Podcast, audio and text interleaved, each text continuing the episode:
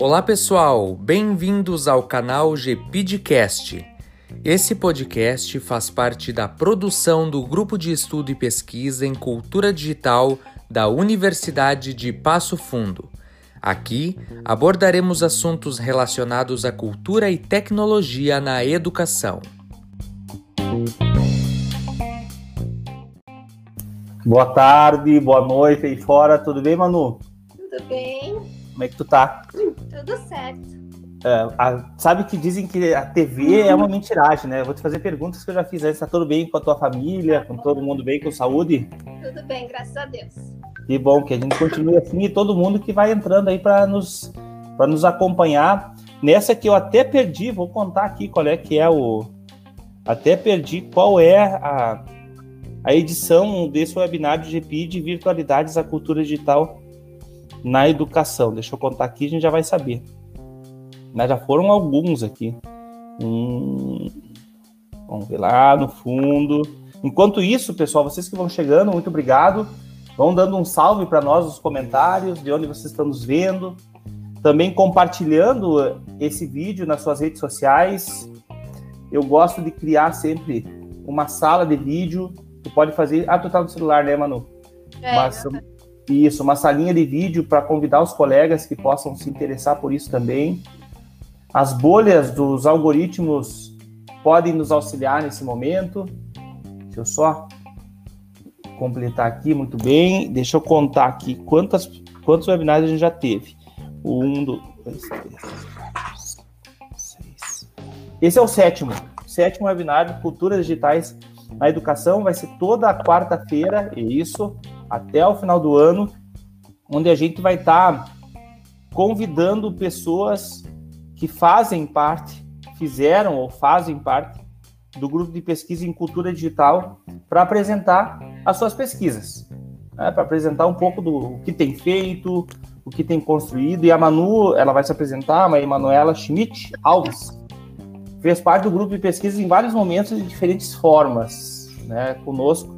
Então a gente agradece muito, Manu, tu ter. Ah, e também é co-organizadora do, do webinar. Você, o Pablo, que está por é. dentro do webinar aqui, né? O João, o Wagner e a Rosângela. Então, muito obrigado, Manu, por, pelo teu tempo, tá bom? Eu que agradeço o convite, professor. Então, vou começar me apresentando. Uh, boa noite para quem está assistindo agora, quem vai assistir depois, pode ser bom dia ou boa tarde, né? Eu sou a Emanuela Schmidt, como comentado, sou mestrando do PPGDU da universidade e atuo também como professora de educação infantil e clinicamente na parte de estímulo de desenvolvimento infantil.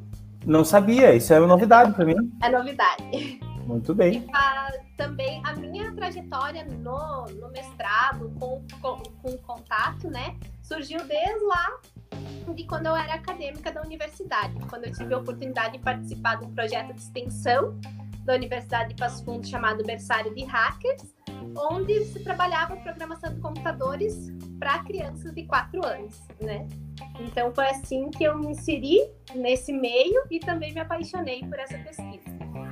Muito bem. E agora, então, a tua, a tua, o teu TCC na pedagogia já foi nessa área, né, mano? Quer falar um pouquinho? Já foi nessa área.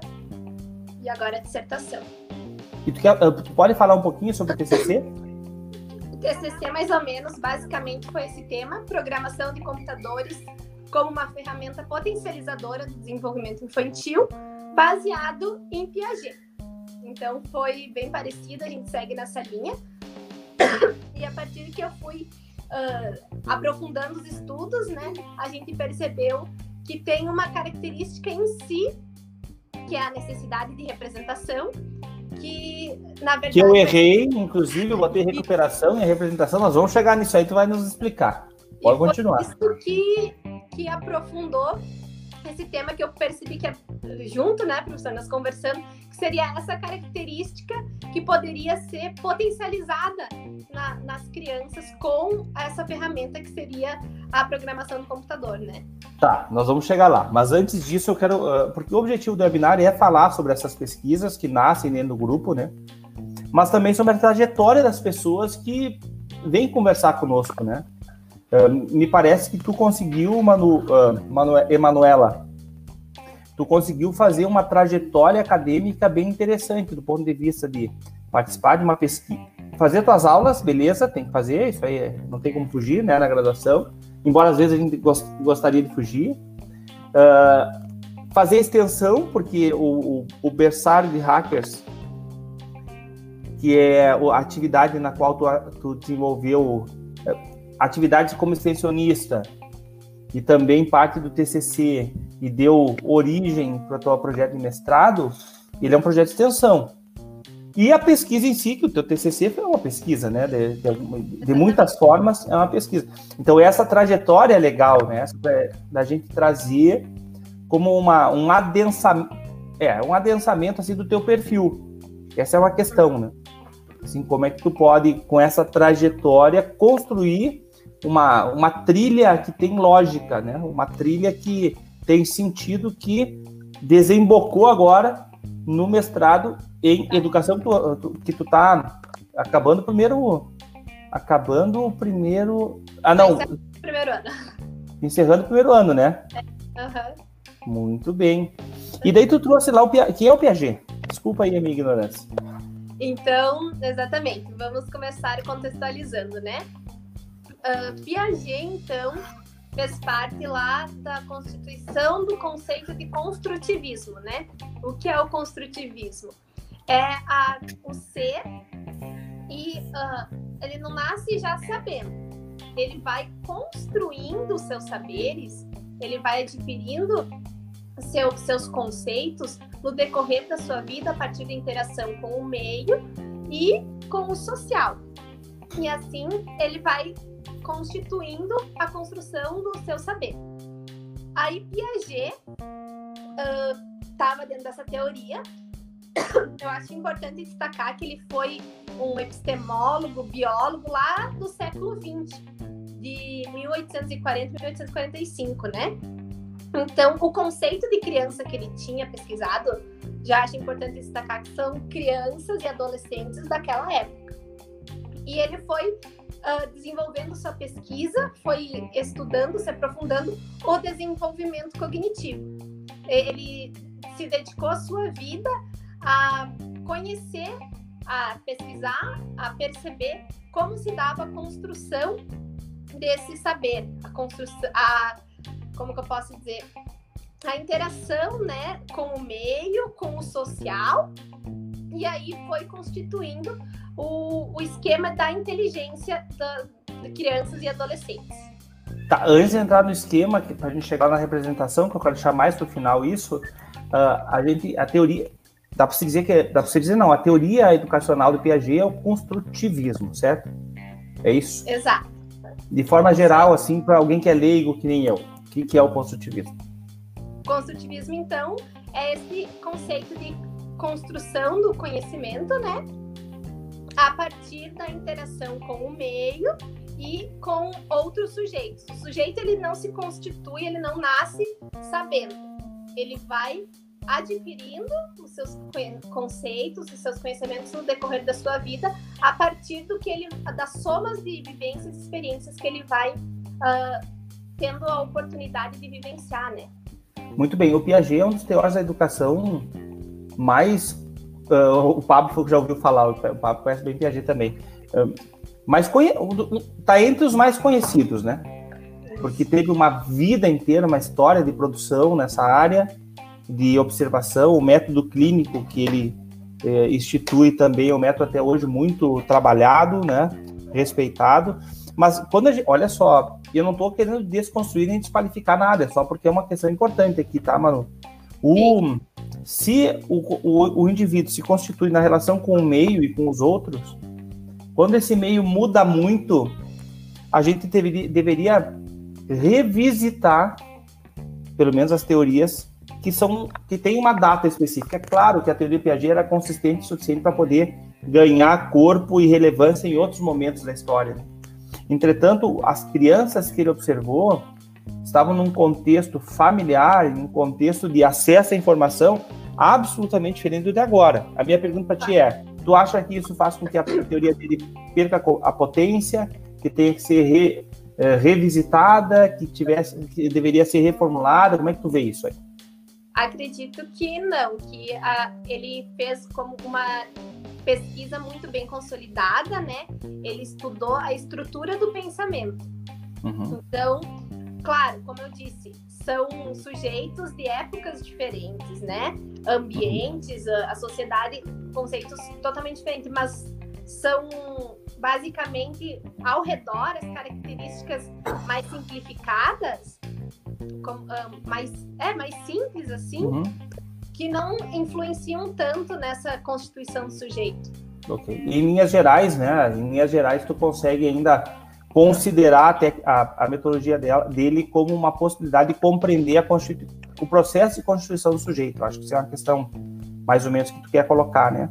Uh, a outra questão, Manu, assim, uh, que é importante e que eu gostaria de a gente passar para o próximo tópico é, bom, uh, a gente tem aí esse esquema cognitivo que o Piaget identifica, né, e dentro dele a gente tem a representação, que é o que tu quer ver na tua pesquisa. Tu poderia trazer para a gente, assim, um pouquinho de por onde tu passa da ideia geral de esquema cognitivo, assim, de organização cognitiva até a representação, o que, que é a representação em específico na idade da criançada com que tu vai trabalhar? Então, é, Piaget, como já falado, né, ele estruturou o, o, pensamento, ele dedicou sua vida a pesquisar isso. E aí ele percebeu que essa estrutura do pensamento ela é fragmentada, ela é em, em faixas etárias diferentes, né? Ou seja, é, a, começa lá, pela, tem a pré-operatório, tem o operatório concreto, né? Então, cada idade, a criança te, está dentro de uma uh, dessas faixas etárias. Uh, começando um desses estágios, o, o, início é o sensório motor, que vai do zero ao 24 meses, né, até os dois anos. Então, é uma das primeiras. Logo após, vem o pré-operatório, que é o dos dois aos sete anos, onde se encaixa a necessidade de, de representação. Depois desse, tem o operatório, que vai do 7 ao 10, e daí depois o operatório concreto, que vai dos 11 em diante. Entrando mais nessa faixa etária do pré-operatório. Tem várias características, essa faixa etária, dos 2 aos 7 anos, basicamente, é a faixa etária da educação infantil, né? Se a gente for perceber e ele tem várias características, mas a mais marcante é a necessidade de representação. O que seria a necessidade de representação? É a criança uh, vê a, o, o seu pensamento em um objeto, em uma imagem. Ela necessita tocar, ela precisa, necessita visualizar para conseguir compreender melhor os conceitos. Uhum. Então, uh, a ideia da representação é a necessidade de você se aproximar do objeto para poder compreendê-lo, assimilá-lo. É isso? Isso aí, a necessidade do concreto. Tá, tu não tem nenhuma, não tem nenhum tipo de, de pudor em dizer, Adriano, não é isso, é outra coisa. Mas então é a necessidade do concreto em poder compreender aquele objeto, é isso, né? Isso, uhum. tá, porque beleza. na verdade o, o abstrato para a criança ainda, né? O, o amplo nessa faixa etária é algo que dificulta a organização do pensamento dela. Uhum. Para ela conseguir ter essa organização, ela necessita visualizar, tocar, uh, compreender como que é.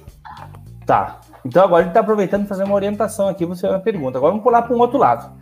Pensamento computacional. O que, que é o pensamento computacional? Vamos lá. Então vamos lá. Entrando nesta fase, né, a gente sabe o quanto que o, é importante a, a, hoje em dia, principalmente, estar em contato com o virtual, com a tecnologia. E acredito que quando a gente pensa em programação de computadores, pensamento computacional, essa palavra para nós, principalmente de humanas, já assusta bastante, né? Porque a gente já imagina algoritmos e números. E como que a gente vai fazer isso para crianças, né? Então, dentro disso, eu também puxo a, pro, a computação desplugada, que seria a, o virtual, né? Com o material concreto, o, a programação sem necessidade virtual. A gente puxar tudo isso para, para o, o meio ali em que a criança vive, que é o que a gente precisa na necessidade de representação, né? Uhum. Mas eu, eu, vou insistir no pensamento. O que, que é pensamento computacional? O que, que envolve esse pensamento computacional? Que pode, como tu já falou, ser utilizado sem tecnologia, dentro de uma lógica de computação desplugada, e pode ser usado ou executado ou amadurecido ou vivenciado ou não sei uh, programando computadores mesmo usando um Scratch da vida né então antes de entrar na, na, questão da computação desplugada que eu acho legal tu falar um pouco mais um detalhe para a gente poder compreender é, o pensamento computacional envolve o que essa ideia de pensamento computacional? Porque a gente pode pensar o seguinte: olha, pensamento computacional é só para quem programa computadores. Isso é certo? Isso é errado? O que é o pensamento computacional? Vamos ver. Uhum. É, aí entra toda aquela fase que daí eu já, já discordo, né? Uhum. O pensamento computacional, ele se baseia no você conseguir compreender o que se passa no virtual, né? Como diz, o pensamento é a compreensão dessa, dessa sistematização. Uhum. É, o pensamento computacional, né, ele tem a ver com aquilo que que a gente faz quando vai programar computadores. Eu tenho que identificar um problema, eu tenho que decompor esse problema, eu tenho que manipular esses, as variáveis desse problema, eu tenho que criar hipóteses de solução, testar. Então, é, é um processo mais, é um processo de pensamento mais complexo, mais sistêmico, né? Mais com... resolução. É isso aí. Então, que está envolvido no processo de programar computadores, mas está envolvido em qualquer processo cognitivo mais de alto nível, assim, né? De, de alto, deixa eu reformular, não é de alto nível, mas um processo de, é, de pensamento onde eu trago para a consciência esses passos, porque no fim das contas, sempre a gente está testando hipóteses, nem sempre eu sei que eu estou testando, nem sempre eu formulei essas hipóteses, né? então acho que esse é um elemento importante.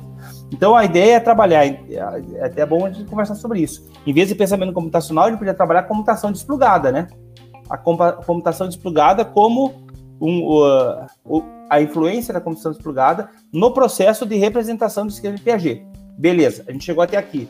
A minha pergunta para ti agora é, e a gente vai chegando já ao final da nossa, da nossa conversa, porque são conversas mais curtas, é como é que tu pensa, qual é a tua hipótese de, de resultado dessa tua pesquisa? Como é que tu acha que essa questão do pensamento da, da computação desplugada pode influenciar no processo de representação do esquema cognitivo de, de Piaget.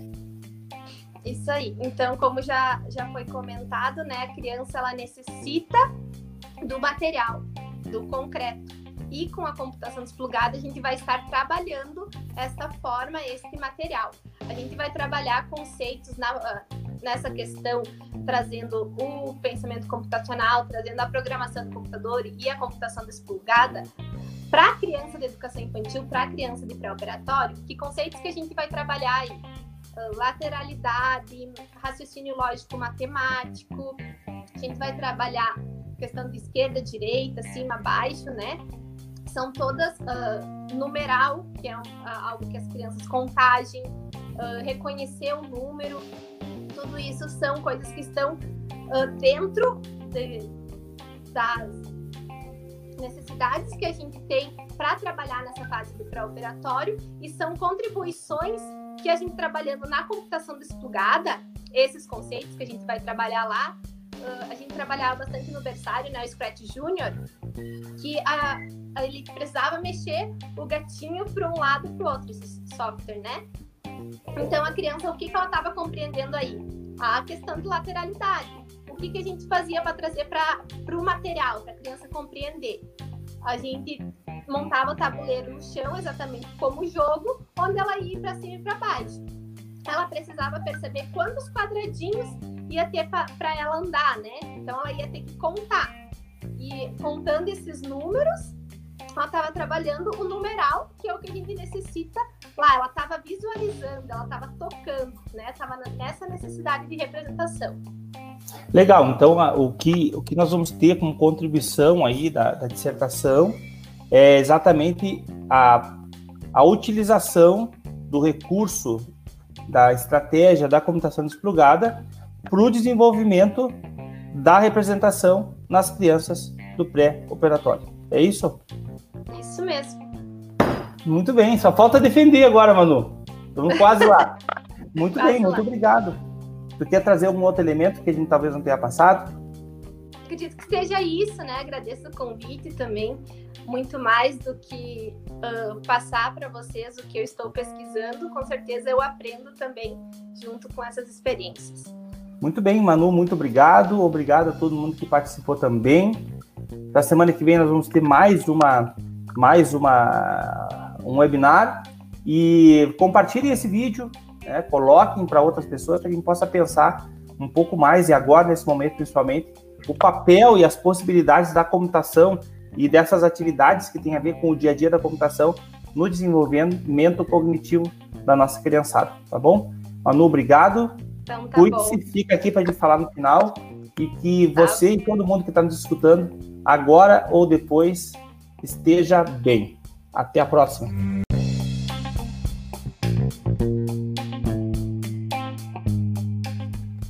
Este foi mais um episódio do GPDcast. Obrigado pela sua atenção e aguardem novidades nos próximos episódios.